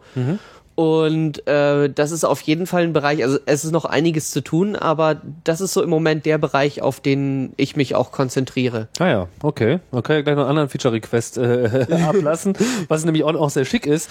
Äh, Gerade jetzt bei DSL hat man ja immer das Problem so, da kommt dann der Provider und haut einem irgendwie einmal pro Nacht irgendwie die Verbindung weg. Ja, jeder Ja. kennt es, so ist total ärgerlich. Das Schlimmste ist vor allem, jede Nacht muss man immer wieder, wenn irgendwas zuckt, muss man darüber nachdenken, war es das jetzt oder war es das nicht? Also überhaupt diesen, dieses Ding überhaupt mitzubekommen und nicht nur daran, dass die eigenen Programme äh, fehlen. Ähm, in, in dem Fall von dem, von dem Airport-Teil kommt halt dann diese Software auch automatisch hoch. Das heißt, die Ja. hat sozusagen auch so einen, so einen Dämon und wenn dann irgendwie das Gerät sagt, meine Internetverbindung ist weg, habe ich halt auch die Möglichkeit, direkt vom Client-Rechner äh, gesagt zu bekommen, es gibt ein Problem und das Problem lautet, die PPP-Verbindung ist weggebrochen. So, Ja. ja, oder keine Ahnung, das Kabel ist, ist rausgezogen gezogen worden oder so, äh, so eine Sachen. Und das ist natürlich etwas, was so dem Benutzer die Sache auch wirklich einfach macht. Ja. Habt ihr sowas auch im Sinn? Ähm, Im Sinn ja, aber ähm, also wir haben wir haben noch kein konkretes Paket dafür, aber also die eigentliche Schwierigkeit da ist, wir wollen nicht einfach irgendetwas draufsetzen, was dann mit einer bestimmten Hardware funktioniert und auf diese Hardware ausgerichtet ist, sondern es muss generell für die verschiedenen Hardware-Plattformen äh, Abstraktionsmechanismen geben, wo dann letztendlich so eine Software dann einfach drauf sitzt, sodass wenn wenn wir jetzt äh, auf eine neue Plattform portieren, wir nicht in den einzelnen Paketen, die solche Sachen eben ma machen, dann noch extra Hacks einfügen müssen, damit sie mit den Eigenheiten der Hardware zurechtkommen, sondern das muss alles durch definierte Abstraktionsschnittstellen gehen. Und das ist eine Sache, wo relativ wenig aufgebaut wurde, wo es relativ wenig gibt und was wir wirklich aktiv voranbringen wollen. Wie, äh, wie macht ihr denn das? Also wie ähm, arbeitet ihr denn in dem Projekt konkret äh, zusammen? Ähm, wir, also die OpenWrt-Entwickler untereinander, oder wie? Ja, also wie, wie, wie läuft das so bei euch? Macht ihr das alles über die Mailingliste oder gibt's da, äh, Also wir habt ihr euch haben, alle im Chat? ähm, wir, also die, die Hauptkommunikation findet eigentlich, also innerhalb des Projektes findet per IRC statt. Ähm, wir haben da uns, unsere eigenen Channel, wo wir, wo wir sind und ähm, dann gibt es auch noch eine Mailingliste, wo hauptsächlich die Kommunikation mit externen Entwicklern stattfindet. Also zum Beispiel unsere Patches, die, also, also die Patches, die wir von, von anderen Leuten kriegen, da wird bevorzugt, dass die eben auf die Mailingliste geschickt werden. Da gibt es dann, ein, also da machen wir dann ein Review und ziehen die auch gleich aus der Mailingliste raus. Ähm, was man mit Git zum Beispiel, was bei der Kernel-Entwicklung zum Einsatz kommt, sehr gut machen kann. Das äh, nutzen inzwischen auch einige OpenWrt-Entwickler, weil es auch mit, mit äh, unserem Versionskontrollsystem SVN gut arbeiten kann. Dann können die Leute auf die, auf die, auf die Mailingliste einfach Patches schicken und ähm, wir können die Patches rausziehen und direkt in Commits umwandeln im Versionskontrollsystem. Und ähm, dann gibt es noch eine weitere Ressource, das ist äh, das System heißt Track und das ist ein integrierter äh, Source Code Browser, Wiki und äh, ein Bug Tracker. Track T-R-A-C. Genau. Ist ja auch Und- sehr beliebt in letzter Zeit. Ja, das, das Wiki ist eben nicht öffentlich schreibbar. Das nutzen wir für Informationen, die äh, wir veröffentlichen, die wir editieren. Ähm, und hauptsächlich eine Liste der unterstützten Plattformen, wer an was arbeitet, so Sachen, wo externe Leute üblicherweise sowieso nicht dran gehen sollen. Ähm, ein öffentliches Wiki gibt es aber auch, das ist eine andere Wiki-Software und auf einer anderen Adresse. Wahrscheinlich MediaWiki, oder? Äh, bald, also im Moment ist es noch Moin Moin, aber wir wollen weg davon. Okay. Weg vom Camel Case, ja. Das ist Genau. ganz, ganz sinnvoll. Macht ihr auch Konferenzen? Macht ihr Treffen? Macht ihr Entwicklertreffen? Gab es schon mal so eine Ähm, OpenWrt-Con? Die ersten zwei richtigen Entwicklertreffen, die hatten wir auf dem Kongress. Ah ja, wie praktisch. Ja. Jetzt auf den letzten beiden, oder wie? Ähm, ja, ja, doch, genau. Und also der Kongress ist sowieso ideal, da haben viele Leute Zeit, da können auch Leute aus dem Ausland hinfliegen und also in Berlin, das ist ja relativ gut angebunden. Und es ist also eigentlich ein idealer, also ein idealer Ort, um sich zu treffen. Und da ist ja auch dann die OpenBSD-Community auch noch mit dabei, die ja auch ganz aktiv ist in diesen oder? Mhm. Ja, Gibt's da wobei, Kommunikation? also naja, es, also die Kommunikation zwischen, zwischen Linux und OpenBSD ist immer sehr schwierig und es gab auch riesige Flame Wars dazu. Das Ja. ist alles, äh, ja, wenn dann Theodorat ins Spiel kommt, dann kann man kann man es eigentlich aufgeben, dann noch irgendwie sinnvolle Diskussionen zu führen. Okay. Ähm, das ist äh, ja Aber man könnte ja mal einfach so eine, so eine Tortenschlacht organisieren, dass man dann halt sozusagen das einfach mal so ritualisiert und dann sich äh, vorne bei der Rakete trifft und sich äh, eine halbe Stunde ja, aber ich weiß nicht, von den, von den Linux-Treiber-Leuten habe ich, glaube ich, noch keinen auf dem Kongress gesehen. Aber ich muss ja mal schauen. Also ich versuche ich versuch auch die irgendwie herzukriegen, weil ich mich mit denen eigentlich auch mal treffen möchte. Ist das jetzt konkrete Personen oder gibt's da also Linux-Treiber-Leute, was meinst du? Ja, also so hauptsächlich von den Treibern, mit denen wir so zu tun haben, so die reverse-engineerten Atheros-Treiber und äh, die die Broadcom-Treiber, das sind eigentlich so die wichtigsten, so wo wir, also wo ich zumindest auch äh, Kommunikation mit den Entwicklern äh, pflege und äh, Wo sitzen die? ähm, also ein paar, also bei Broadcom sind, ähm, ich glaube, zwei in Deutschland, einer in Italien, so. Äh, Zwei in Deutschland und die ja. sind nicht auf dem Kongress?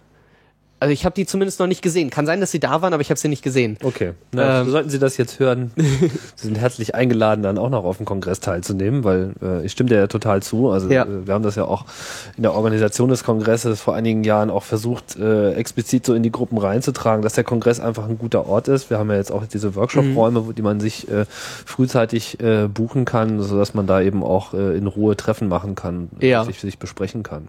Ja, wobei die Camps eigentlich besser sind, weil wenn man, wenn man so ein, so ein Entwicklertreffen hat, so eigentlich äh, ist der Kongress zu kurz. Und das, obwohl er schon vier Tage lang Genau. ist. Ja. So eigentlich, eigentlich braucht man dafür wirklich Zeit, weil das, dass man sich mal hinsetzen kann, dass man auch tatsächlich mal zusammen was hacken kann. Ja.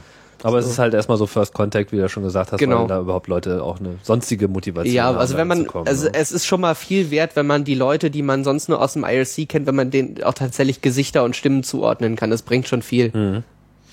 Ja, könnt ihr auch Videokonferenzen machen, oder? Ja, das ist, äh, es hat nicht die gleiche Bandbreite. Das so. stimmt schon. Ja, Camp gibt's natürlich dafür ein bisschen zu selten. Ähm, wobei, äh, es gibt ja auch jetzt hier wieder das äh, ICMP äh, Minicamp in Erlangen und so. Vielleicht ist das ja auch schon nochmal äh, eine Option. Ja. Ähm, So, jetzt äh, haben wir schon so viel durchgekaut. Was ich nochmal ähm, hinterfragen wollte, wir hatten es äh, schon kurz erwähnt, äh, die Zusammenarbeit mit äh, Firmen, also hat äh, Infineon äh, genannt, aber es gibt auch noch andere Kooperationen, oder? Genau, zum Beispiel ähm, mit Phonen arbeite, arbeite ich zusammen und ähm, also ich habe ich hab für die unten, also die nutzen OpenWrt für ihre Geräte, für, für diese kleinen Phoneras, die auch relativ beliebt sind, weil es eben sehr billige Geräte sind, mit denen man schon viel machen kann. Ja. Und ähm, also wie gesagt, die Firmware basiert auf OpenWrt, äh, ist leicht modifiziert und dann sind noch ein paar Sachen dazu, die eben die diese Phone-Geschichte ausmachen, so diese Hotspot-Controller und so, aber die haben das Projekt eigentlich rel relativ gut unterstützt. Also sie haben zum Beispiel auch die äh, die Entwicklung von von Komponenten finanziert, die wir sowieso auch in OpenWrt gut gebrauchen konnten. Ah, ja. Und äh, was Treiber angeht, haben wir da auch einige Ressourcen noch von denen gekriegt. Also es ist, ist eine relativ gute Zusammenarbeit. Mhm. Aber das Phone-Projekt ist äh, derzeit so ein bisschen unklaren äh, Zustand. So. Äh, ja, ich weiß nicht, vielleicht fängt es sich auch mal wieder mal schauen. Also Also es gibt schon so eine gewisse Verbreitung, aber man kann auch nicht davon reden, dass es jetzt wirklich überhand genommen hat. Ich hatte ja auch äh, mal ein Interview gemacht äh, mit dem Martin? Wasowski? Wasowski, genau, äh, hier bei Chaos Radio Express, wo das Ganze noch so äh, frisch und neu war. Ähm, ja, seitdem hat es sich weiter ausgedehnt. Ich bin mir noch nicht ganz so sicher, ob es wirklich die Kraft hat, ähm, so diese diese kritische Masse an, Ja. an Teilnehmern zu erreichen, dass Also es ich- das wirklich zu Ich sehe auch immer Netz noch macht. relativ selten, wenn ich irgendwo bin, dass da tatsächlich mal ein Phone-Hotspot ist. So. Ja, ich äh, habe eigentlich auch noch gar keinen gesehen bisher. Also so ein, zwei schon hin und wieder mal, aber ähm, vielleicht ist es auch das Problem, so wenn die ganzen Geräte drinnen stehen, so das, das bietet nicht viel Abdeckung nach, nach außen hin. Ja. Und ich glaube nicht, dass die meisten Leute irgendwie schlau genug sind, die Dinger ans Fenster tatsächlich zu stellen. Ja. So. Nicht Es kann sein, dass die Park. irgendwo, dass sie irgendwo stehen, wo sie halt gerade ihre Netzwerksteckdose haben Mhm. und äh, dann ist die die Abdeckung, die man da irgendwie durchs Fenster raus dann noch schaffen kann, relativ gering. Allerdings sind sie dann ist Phone dann später auch auf die Idee gekommen, dass sie ja noch extra Antennen verkaufen können für diese Dinger oder teilweise dazugeben können, äh, um eben eine bessere Abdeckung hinzukriegen. Aber ich Haben weiß die denn nicht, so einen externen Anschluss? Äh, ja, haben die. Mhm. Also man kann die, die kleine Stummelantenne einfach abschrauben und eine andere Antenne dran schrauben. Ah ja. Das ist, ich glaube, RPSMA oder so. Okay. Ja. Und ähm, ja, gibt's noch weitere Firmen, die äh, in irgendeiner Form dem OpenWrt-Projekt da Gutes zukommen lassen? Ähm, also es, es gibt ein paar kleinere Sachen, so immer wieder mal Einzel, Einzelprojektbasis, so ich, ich überlege jetzt gerade so, die konkreten Beispiele fehlen mir jetzt gerade, aber es gibt auch immer mehr Firmen, die einfach nur OpenWrt für ihre Produkte einsetzen. So zum Beispiel habe ich das, also auch ohne Kommunikation mit uns, zum Beispiel habe ich jetzt vor kurzem rausgefunden, ähm, dass Netgear zwei Produkte hat, wo im GPL-Code dann ein OpenWrt-Bildtree drin ist Ah ja. der aber relativ komisch modifiziert wurde, aber interessanterweise ist das von, von dem Hersteller gemacht worden, der unter anderem auch für Phone-Hardware herstellt. Ah ja, okay. Und wahrscheinlich haben die dadurch ein bisschen was mitgekriegt, so wie wir arbeiten. Also sie, sie haben es nicht wirklich gut umgesetzt, aber äh, vielleicht kommen sie ja irgendwann nochmal auf die Idee, mit uns zu kommunizieren, um das eben nochmal zu verbessern. Mhm. Das sind aber nur so jetzt ein paar Produkte aus dem Netgear. Genau, aber es ist, also es ist durchaus ein Trend da, dass, dass es wird mehr. Okay.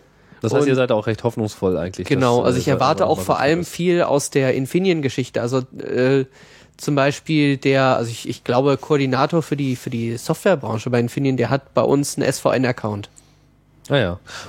Äh, macht Infineon denn da, ist, sind die da so stark in dem Markt? Mir ist das nicht so bewusst. äh, Ähm, also sie machen hau hauptsächlich eher die High-End-Geschichten, glaube ich. Also nicht nicht die ganz billige Sparte. Mhm. Aber sie haben auf jeden Fall also sehr gute Prozessoren, was DSL und Voice-over-IP angeht. Und deswegen sind wir da auch sehr Ist das dann das, was, was so, was Telekom und so weiter dann sozusagen einem hinstellt? Ähm, so es gibt einen von der Telekom, den w Speedport W700V, der hat auch Infineon Hardware drin. Ah ja, okay. Und äh, da wollen wir dann auch Hardware-Unterstützung für haben, dass man den auch eben umflashen kann auf OpenWrt. Das ist in Arbeit und wir haben auch eigentlich schon die nötigen Treibersourcen gekriegt, aber es ist äh, sehr viel Arbeit, das Ganze aufzuräumen und zu integrieren. Weil, also wir haben einfach andere, andere Qualitätsansprüche, was den Code angeht, als äh, üblicherweise Hardwaresteller in der Embedded-Welt. Weil das, was noch dazu kommt, ist, in der Embedded-Welt interessiert sich eigentlich keiner sonst für die, für die Code-Qualität. Es sieht ja normalerweise sowieso keiner. Und äh, deswegen, es muss laufen und es gibt einen riesigen, riesigen Druck, weil das Marketing schon recht früh die Produkte ankündigt. Dann muss bis dahin das laufen, egal wie. Mhm. Und dementsprechend wird das dann auch entwickelt. Und ähm, Marketing-driven Development. Genau, und da verfolgen wir halt einen anderen Ansatz. So, es ist, es ist fertig, wenn es fertig ist. Ähm, aber wir machen ja auch letztendlich nicht die die fertige Lösung, sondern wir machen die, die, äh, die technologische Basis, die dann letztendlich dafür benutzt wird, um die Einzellösung zu erstellen.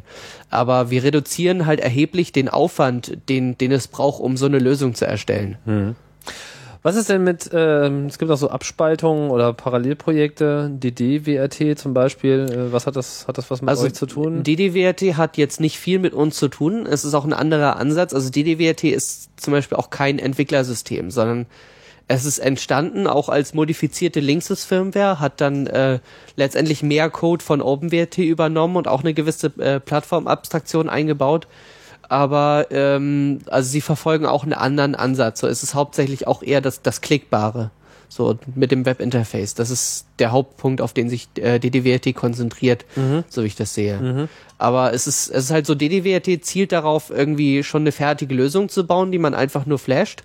Und wir kümmern uns um die technologische Basis. Also ich habe Kontakt zu dem Hauptentwickler von DDWRT und es, es gibt da eine gewisse Kommunikation, aber es ist einfach ein anderer Ansatz. Also es ist nicht wirklich irgendwie Konkurrenz jetzt groß. Mhm. Gibt es noch andere Projekte, die sich so ähnlichen Zielen verschrieben haben? Also es hat sich mal ein Projekt von OpenWrt abgespalten, das nannte sich dann FreeWrt. Das war auch von einem OpenWrt-Entwickler, der das Projekt verlassen hat.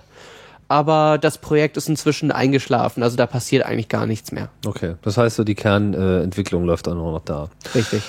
Vielleicht so als letztes, ähm, ich hatte das auch vor ein paar Ausgaben hier bei Chaos Radio Express, ausführliches Interview mit den OLPC-Leuten äh, aus äh, Österreich, OLPC Austria, die sind mhm. ja dann auf dem Kongress auch äh, bei euch aufgeschlagen und ja. äh, ich habe gehört, dass dann OpenWrt mal Flux auf den OLPC äh, überspielt wurde. Was ja, das war eigentlich eine, eine Sache, die auch hier im Club entstanden ist. So, wir hatten, wir hatten gerade nicht viel Hardware da und dachten uns so, wir hacken jetzt mal ein Gerät, so was haben wir denn gerade da? Und dann hat äh, einer der Debian-Entwickler äh, uns ein OLPC-Laptop geliehen und der stand dann da rum und dann dachten wir auch, machen wir mal OpenWrt auf den OLPC-Laptop. Das war aber jetzt schon noch vor dem Kongress. Das war vor dem Kongress, eine ganze Weile ah, ja. vorher. Okay. Und ähm, dann haben wir eben angefangen, haben OpenWrt auf den OLPC portiert und wir hatten äh, den, den X-Server auch auf OpenWrt portiert, so dass man auch ein grafisches Interface hat. Und äh, ja, irgendwann lief dann OpenWrt auf diesen OLPC-Kisten und ähm, wir hatten dann auch mal beim, beim OLPC-Projekt selber angefragt, ob wir eben noch ein paar von den Dingern haben können. So, wir haben den gezeigt. Wir hatten ein lustiges Foto hier, wo äh, ein OLPC-Laptop mit einer, mit einer Mateflasche und einem Chaosknoten drauf. das haben wir denen dann geschickt und das, das lief dann OpenWrt drauf. Mhm. Und dann haben die uns tatsächlich auch zwei Geräte geschickt. Ah ja, super. Und das war dann auf dem Kongress sehr lustig. Wir hatten unseren OpenWrt-Tisch aufgebaut und hatten da auch die OLPC-Laptops stehen. Mhm. Und weil die da standen, haben sich dann auch die, die OLPC PC-Leute dazugesellt und haben dann noch mehr Laptops dahingestellt. Und irgendwann war das so ein, so ein schöner gemeinsamer Bereich, so OLPC und OpenWrt. Und das, das lief recht gut. Also war ja sehr interessant. Und wir waren noch überrascht, ähm, wie viel Interesse auch von der OLPC-Seite dann kam an, an OpenWrt weil OpenWrt eben wahnsinnig schnell auf den Dingern bootet, so ja 20, 25 Sekunden statt äh, ein, zwei Minuten. Naja, woran liegt das? Ähm, wir haben ein wesentlich kleineres System. Also das OLPC-System baut jetzt auf Fedora auf und das ist eigentlich eine Desktop-Linux-Distribution. Und dementsprechend ähm, hat es natürlich viel Kram, der relativ groß ist und der für Desktop-Systeme zwar sinnvoll ist, aber wenn man jetzt ein abgespecktes Gerät für einen, einen bestimmten Zweck hat, dann möchte man eigentlich doch eher was Kleineres haben, was dann auch schneller startet, weil die Prozessoren von den OLPCs ja doch nicht so leistungsfähig sind, mhm. so im Vergleich zu den Desktop-Maschinen. Und äh, wir verfolgen halt den Ansatz, wir nehmen nicht irgendwas Großes und machen es klein, sondern wir haben von vornherein ein kleines System, was wir dann anpassen, dass es eben auch äh, die Features von den größeren kriegt, aber trotzdem klein bleibt. Wie zum Beispiel dann mal einen X-Server dazu schmeißen, was genau. ja eher die Ausnahme ist bei uns. Genau. Ne? Mhm. Und das lief aber auch alles ganz problemlos. Ja, also es hat eine ganze Weile gedauert, das äh, den X zu portieren, weil wir eine, also erstmal Cross-Kompilieren ist bei, also ist bei vielen Projekten nicht wirklich vorgesehen. So die, die achten dann drauf, dass man es auf einem System nativ gut kompilieren kann. Ähm, und diese, diese, diese Autoconf-Geschichten haben gewisse Unterstützung für Cross-Kompilieren dabei aber es ist eben relativ häufig so, dass wenn man dann tatsächlich versucht, ein Paket zu cross-kompilieren, dann hakt es irgendwo und dann muss man Sachen fixen, dann muss man irgendwelche Configure-Scripts anpassen Ja, und dann. Hm. kommen irgendwelche Dependencies dazwischen. Also von den, von den regulären Softwareautoren, es denkt eigentlich kaum jemand an, ans Cross-Kompilieren. Und wir arbeiten dann halt dran, dass wir diese ganzen Probleme lösen. Und wir haben so ein, wir haben auch eine abgespeckte äh, C-Library, die wesentlich kleiner ist. Und da gibt's dann auch noch äh, Inkompatibilitäten mit ein paar Paketen. Und das ist so, das ist eigentlich so die Hauptarbeit beim Portieren eines Paketes. Aber wir haben eben das Bildsystem dahingehend angepasst, dass man bei vielen Paketen eigentlich nur reinschreiben muss, so wo es her ist, so welche Dateien äh, tatsächlich im Paket landen sollen, äh, welche Versionsnummer, noch eine MD5-Summe vom, vom, vom Source Tarball und irgendwie noch so Informationen, wo das im Menü auftauchen soll. Das schreibt man einmal rein, ähm, probiert es dann mal aus und wenn man Glück hat, und das passiert eigentlich relativ häufig, äh, dann kompiliert das Paket eigentlich gleich schon beim ersten Durchgang, wenn man nicht irgendwo einen Fehler eingebaut hat. Und wenn es nicht, wenn es nicht kompiliert, dann braucht man eigentlich nur ein paar kleine Sachen noch dazu schreiben, äh, die dann die Bugs, die auftreten, halt fixen. Aber im Prinzip haben wir das Portieren von Paketen, das Cross-Kompilieren sehr stark vereinfacht. Also bei mir ist es so, also so, ich habe mich so sehr dran gewöhnt, dass ich es wesentlich einfacher finde, so mit dem System ein Paket zu cross-kompilieren, als mal eben einen Source runterzuladen auf meinem Desktop und den auszupacken und regulär zu kompilieren, was eigentlich sonst einfacher ist. Aber so, diese Arbeit wird einem, wird einem halt einfach abgenommen. Nachdem äh, dann OpenWrt auf dem äh, OLPC lief, lief dann dann sozusagen auch alles? Also liefen dann auch die OLPC-Anwendungen vollständig oder noch nicht, da aber das ist, äh, also es fehlt noch ähm, die, also die Libraries, um eben grafische Interface mit, Interfaces mit Python zu machen. Also die, ich, die Haupt-OLPC-Software ist in Python geschrieben. Und ich hatte vor einer Weile noch mal angefangen, den Fenstermanager, den OLPC benutzt, noch zu portieren. Also es, die Anwendungen müssen noch portiert werden, aber es ist eigentlich gar nicht mehr so viel Arbeit. Also die, die Hauptarbeit ist schon getan. Und ist deine Erwartung, dass wenn jetzt sozusagen diese restliche Arbeit dann auch noch gemacht ist, sodass eigentlich dieselben Subsysteme laufen wie auch auf der äh, Originaldistribution, dass ihr dann sozusagen dasselbe in schneller und kleiner habt? Ja, eigentlich schon. Also ähm, was die ganzen die ganzen Desktop-Basiskomponenten angeht, so äh, also da sind viele Sachen beim beim Originalsystem dabei, die wir einfach nicht brauchen. Und ein paar Sachen müssen wir vielleicht noch anpassen, aber es ist schon es ist ja eine, eine relativ äh, eigengeschriebene Sache für OLPC, so dieser ganze Anwendungsstack. Und ähm, das hat auch nicht so viele Dependencies auf irgendwelche anderen Geschichten. So eigentlich, wenn wir das portiert haben, müsste das eigentlich laufen. Und diese, äh, der OLPC bringt ja auch noch diese äh, 802.11 ähm, I, äh, Mesh Networking, S. Äh, äh, S, genau, Mhm. Mesh Networking Geschichte äh, mit sich. Ist das für euch auch äh, ein spannendes Thema? Ähm, es ist ein interessantes Thema, aber äh, das Problem ist, dass die Mesh-Geschichte in Hardware gemacht wird und die, die Firmware, die das Meshing macht, die ist nicht offen. Auch auf dem OLPC nicht. Genau. Ah. Weil das, die läuft auch nicht auf dem Host-Prozessor, sondern die läuft auf dem, auf dem WLAN-Chip selber. We weißt du, was das für einer ist? Äh, das ist so ein Marvel-Chip. Und da, Ah. ist ein, da ist ein abgespeckter ARM-Prozessor mit drin. Okay. Und also es, es gibt wohl Bestrebungen, da auch was Offenes zu machen und es gibt auch äh, Reverse Engineering Ansätze, aber im Moment ist es halt einfach nicht offen und das heißt, das macht es für für eigene Mesh-Tests und angepasste Geschichten weniger interessant, weil wir das das Mesh-Protokoll nicht beeinflussen können. Aber sobald äh, das Ding reverse engineert ist, wäre das durchaus auch ein Thema. Auf jeden Fall, dann kann man damit auch eventuell andere Mesh-Protokolle fahren oder irgendwelche eigenen WLAN-Experimente machen, die man so einfach äh, ohne direkte Hardware-Unterstützung nicht machen kann.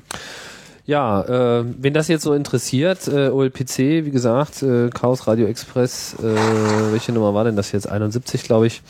Ähm, und auch zu Mesh Networking habe ich ja mit Elektra schon äh, zwei Podcasts gemacht. Da kann man sich das irgendwie alles nochmal geben mit OLSR und Batman und äh, hast du nicht gesehen. Auch das OLPC-Projekt haben wir ja sehr ausführlich vorgestellt. Da ist auch schon über OpenWrt geredet worden, deswegen greife ich das jetzt hier auch äh, einfach nochmal auf.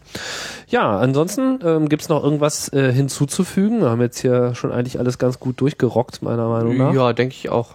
Gut. Bleibt äh, sozusagen noch die Frage, was äh, nach was euer Projekt sozusagen noch an Unterstützung ähm, äh, sich sehnt. Also wenn jetzt irgendwie Leute zuhören, die vielleicht Lust haben, an den Projekten in irgendeiner Form zu beizu äh, treten Also- zu wirken. wir können eigentlich Entwickler für, für alle Teile wirklich gebrauchen. So, es ist, ist äh, sehr viel, wo noch viel Arbeit benötigt wird und äh, die Leute, die interessiert sind, sie können sich auf der Mailingliste oder im ILC melden. Aber also zu tun gibt es mehr als genug und es gibt äh, mehr als genug Betätigungsfelder, wo die Leute eben noch dran arbeiten können. Ja, aber so mal abgesehen jetzt von dem Aspekt, es gibt viel Arbeit, so was sind so die äh, besonderen Herausforderungen, die du so siehst, die besonders Spaß machen äh, könnten? Ja, ähm, Wo man so neue Frontiers äh, Also mir persönlich macht, äh, macht so gerade diese ganze Treiberentwicklungsgeschichte sehr viel Spaß und da gibt es auch noch sehr viel, was getan werden kann. Und Mhm. also, so interessierte Kernel-Hacker können wir immer gebrauchen. Genau, und wenn äh, euch das interessiert, dann äh, schaut ihr nach bei openwrt.org. Mhm. Das ist so eure Hauptwebseite eigentlich Genau. für alles. Das heißt, da sind Kontakte, Treffen und so weiter, äh, Mailinglisten und so weiter, alles verzeichnet, der Chat. Genau. Mhm. Oder wenn ihr in Hamburg seid oder im Umfeld, dann könnt ihr auch hier vorbeischneiden im Chaos Mhm. Computer Club in Hamburg im Lockstädter Weg 72. Donnerstags habt ihr auch mal eure Treffen, also jeden Genau. Donnerstag sozusagen. Ja, Mhm. Donnerstagabend, so meistens so ab 20 Uhr, manchmal ein bisschen später und Open End. Das heißt, können auch mal Leute vorbeischneiden mit ihren eigenen Devices und dann Genau. kann man mal gucken, ob man da irgendwie OpenWRT draufkriegt und was da Genau. so für Möglichkeiten sind. Na, das ist doch was Schönes. Mhm. Na gut, äh, Felix, vielen Dank für die Ausführung. Ähm, dann würde ich sagen, das war's bei Chaos Radio Express Nummer 76, OpenWRT aus Hamburg und äh, ich bedanke mich wieder äh, fürs Zuhören und ich hoffe auf eure Kommentare und Anregungen, entweder im Blog unter blogchaosradio.ccc.de oder vielleicht habt ihr auch Hintergrundinformationen, die ihr bei uns im äh, Wiki äh, versenken könnt. Alle Links zu äh, Blog-Eintrag und Wiki findet ihr bei uns auf dem chaosradio.ccc.de Portal zu der Sendung. Ja, und dann bleibt mir nur noch, euch noch einen schönen Tag zu wünschen. Hier geht's auch äh, bald wieder munter weiter.